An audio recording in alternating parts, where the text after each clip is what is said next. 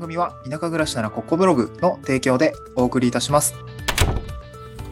はい。おはようございます。東京から安島に家族で移住して、ライターやブログ運営をしたり、古民家を直したりしているコカダンダです。今日のトークテーマは、まあ、脱サラ地方移住した人のですね、えー、7月の収益報告ですね。ライターとか副業の収益報告についてお話をしたいなと思います。えっと、まあ、移住した後、仕事とか、どうしてんのとか、まあ、僕も今、地域おこし協力隊制度を使ってですね、えー、古民家直したりとか、自治体のメディアを運営したりとか、まあ、その他いろいろやっているんですけども、まあ、その本業はね、えー、まあ、本業でいいんですけど、これって別に業務委託契約3年間しかなくて続くわけではないので、自分で事業を立てていかないといけないなと思っているんですよね。うん。で、まあ、その中で、まあ、当然今直近の生活もっていうところもあるんですけど、収入源となるものを作っていくためには、まあそんなね、一朝一夕でできるわけじゃないので、まあ今からやっているってことなんですけど、えー、僕は一つの、まあ株式会社自分の事業としては、まあ多分、うん、ライター事業みたいなものが一つ有力な候補になってきているんですよね。で、そういったライターだったり、あとはまあ普通のメディア運営だったりとか、えー、法人向けの制作代行とかね、最近ちょっと取れてないんですけど、うん、なんかそういう副業みたいなものがあるんですけど、こちらのまあ収益報告ですね、収入報告、7月分の収入報告を取っておきたいなと思います。まあ、実際に移住した人がね、どんな形で生計立てているのかってめっちゃ気になると思うし、えー、僕もめっちゃ気になってめっちゃそういう人を聞き漁ってたんですけど、まあなかなか出てこなかったっていうのもあるんで、あのー、そういう人向けにですね、まあ過去の、まあ2年前の自分ですかね、えー、そんな人向けにですね、お話をしたいなと思うんですけども、まあ今日ですね、まあ端的に収益報告なんでちょっと内容短いかなと思いますが、えー、ざっとご説明したいなと思います。で、一つ目、ですね、収入が大きいものからになりますけども、一つ目ですね、えー、こちら、ライターの収入です。ライターの収入、月5万円入っております。えっ、ー、と、7月については、案件的には、まあ、言って、えっ、ー、とですね、そんな多くないんですよね。そんな多くないって、あのー、よくイメージしづらいと思うんですけど、まあ、基本的にはホワイトペーパーの受注ですね。ホワイトペーパーの受注。えー、こちら1本3万円ぐらいで受注をしています。えっ、と、まあ、結構高単価の、まあ、結構専門性のあるですね、あの IT エンジニア系のうんまあ、なんだろう、ホワイトペーパーの記事でして、まあ、こちら高単価で発注をいただいていて、すごく助かっているっていう感じですかね。うん。で、え、それ以外にはですね、えっと、まあ、ホワイトペーパー他にも受けているんですけど、その追加の修正で、あの、ちょっとボリュームが多いんで、追加で1万円でいいですかとか、えー、なんかそういうものだったりとか、ああと、まあ、記事の追加で、えー、これぐらいですかみたいな感じで、えー、なんかそう、そういう追加の、なんかこう、追加支払いみたいなのもあって、えー、それが月5万円ですね。なんか受注自体は1本なんだけど、えー、っと、なんていうのかな。追加の支払いでまた1万円とか、また5000円みたいな、そんな感じになってきておりました。うん。はい。で、こちらはライターの収入ですね。で、えー、もう、えっ、ー、と、その後大きいものは、ブログのスポンサーですかね。コッコさん。うん。コッコ、田舎暮らしのブログを運営されていて、まあ、他にもいろいろやられているコッコさんから、あまあ、今年ね、えー、冒頭に確か、あブログのスポンサー、つかせてくださいっていうことでお出しいただいて、いや、なんかめっちゃ恐縮ですですって感じだったんですけど、えー、スポンサー費1万円ぐらいを 収入としていただいております。うん。で、その後大きいものはブログのアフィリエイトですかね。まあ、言うてここから大きいってほどじゃないんですけど はい、ブログアフィーはですね、5000円、5093円ぐらいですかね。うん。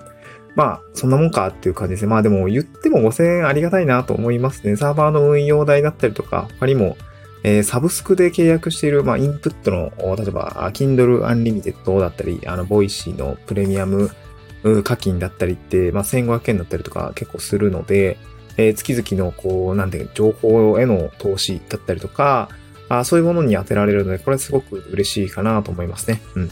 はい、続いて、えー、えー、っと、Kindle 印税ですかね。Kindle 印税。Kindle 印税今年つく、今月少なかったなと思ったんですけど、1615円ですね。いや、どんどんしぼんできたなと思いましたね。うん。まあ、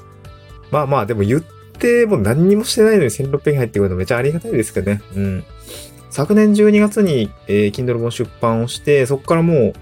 8ヶ月 ?7 ヶ月ぐらい経ってますけど、まあ、本当にね、0円じゃないんですよ。もうなんか、ちょっとずつ入ってるんですよね。調子いい時は4000円ぐらい月に入ってきたりしていて、で、まあ、今月？今月が多分一番少なかったんですけど、1600円でした。いや、でもありがたいよね。サブスク1本になって、これでペイできるからめちゃくちゃありがたいなと思います。はい。ちょっとね、宣伝もしようかな。宣伝もしようかなと思いました。うん、で、最後になんですけど、2200円の Voicyですね。こちらフリーランスの学校の単発 Voicy ですね。7月に収録をして、すごく、まあ、いい経験をさせていただいたなと思って、え対価もいただいてすごく嬉しかったなと思いますので、ただね、やっぱちょっと緊張するんですよね。えー、緊張します。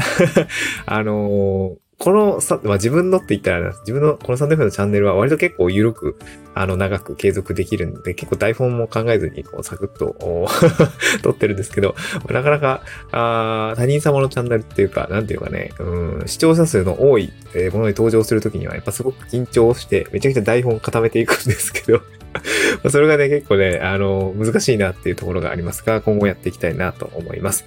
はい、総括ですね。えー、68,908円でした。あ7月の収入ですね。えー、ライターが5万円、他が、まあ、1万、えー、なんぼで、合計で6万8,000円ぐらいの副業収入になりました。うん。まあ、月5万円っていう壁がですね、まあ、超えられているっていうのは、もう本当に1年前の自分から考えられなかったですね。いや、なんか懐かしいな。当時、確か12月ぐらいだったかに、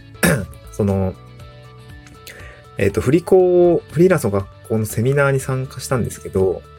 その時に、確か、まあ、コーチのセミナー、まあ、もうめっちゃ、初回のコーチのセミナーに車で飛んでって行ったんですけど、確かその時に月5万円自分で稼いだことがある人ってこう聞かれて、あ、ない。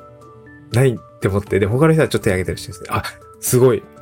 すごいなと思って、いや、なんかそこ結構焦りと、やばさ、やばさ、まあやばくないんだけどね。まあその、そう、やばくはないんだけど、月5万円ってやっぱ超えたいなと思っていたんですよね。そう去年の12月って。その時点では全然稼げてなかった。月ね、多分、うん、まあ言って5000円とか、ブログで5000円ぐらいしか稼げてなかったんですね。だからまあ副業もちょっとしたいなと思ったんですけど、まあ、そういうところからですね、まあもう気づいたら、あまあ4ヶ月ぐらいですかね、ライターで月5万円ぐらい稼げたのは確か4月ぐらいだったので、で8月はまあ6万8000円というような感じで、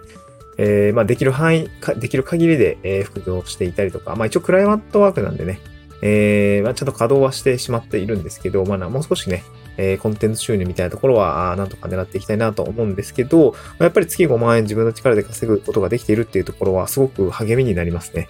うん、なんか自分の自信にもなるし、うん、なんかそういうところは、ああ、良かったかなと思います。あと、まあ、個人的にやっぱりライターという仕事で巡り合えて良かったかなと思いますね。なんかこう、うん。今、ホワイトペーパーに割と特化して受注をしようと思ってるんですけど、まあ、あとは自分のメディアが移住だったり、あの、まあ、移住後のね、えー、収入源どうするのっていうところ、すごくやっぱ大きな課題だと個人的にも考えて、まあ自分でも悩んでるし、今も悩ま、悩み続けているし、実際に移住を考える人ってやっぱそういうことが悩みだと思っているので、本当にね、収入源どうやって作ったらいいんだっていうと、一つのロールモデルになろうと思った時には、このライターというお仕事ですね、すごく個人的にはなんかこう、めっちゃ魅力的だなと本当に感じるようになってきました。そう。ライター、ライティングという武器を持ってメディアさんと、えー、対等にだ、対等にって言ったらちょっとわかんないんだけど、その対等にこうお仕事をやり取りできているっていうのってすごいなと思ったんですよ。文章を書く力をちゃんとスキルアップをして、えー、お客さんの課題とかを解決するために貢献することができれば、こう別に自分がね、一つ、まあ3年、2年前、もう3年前か？2年前か。えー、会社の看板で仕事をしていたと思うんですよ、完全に。普通サラリーマンだったからね。会社の看板は得ずに自分の看板で、えー、お仕事をする。まあ、なんていう、そう、そういう関係が作れているのはすごく個人的にはありがたいというかな、すごく嬉しい状態ですね。月5万円なんだけど、金額の代償は置いといて、仕事をね、えー、一般の企業さんだったりとか、まあ、あの、自治体だったりとかとお仕事できているっていう状態は、すごく個人的には、えー、かなり満足度も高い状況。まあ、満足しちゃダメなんだけど、収入少ないからね、これじゃ生活できないから、あちょっとやっていかないといけないんだけど、ライティングというね、お仕事を、まあ、挑戦したおかげで、まあ、そういう少し自信がついたというのはすごく良かったかなと思います。はい。えー、今月、先月の7月分の収益報告でございました。6万8000円ですね。月5万円を超えてきました。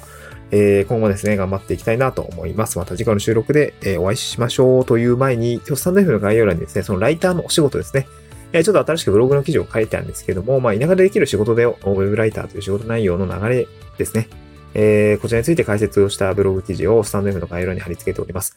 えー、まあ、ホワイトペーパーの受注っていう話今日もしたんですけれども、別にホワイトペーパーだけじゃなくて、あの、SEO の記事の受注だったりとか、あとインタビュー記事の受注だったりとかもあったりするので、えー、ブログ記事の中ではこのライターのお仕事の種類ですね、こちらについて解説をした内容でございます。まあ、なんかね、えー、ざっくり興味があるなっていう方については、まあ、ちょっと具体的で、えー、な内容で、ちょっとなんか、あれかもしれないんですけど、まあ、ざら、さらと見ていただけると、あ、こんな感じで、あの、ウェブライターの仕事って進んでいくんだというのがわかるかなと思いますので、こちらもぜひ読んでみてください。えー、スタンドの概要欄にリンクで貼り付けております。また次回の収録でお会いしましょう。バイバイ。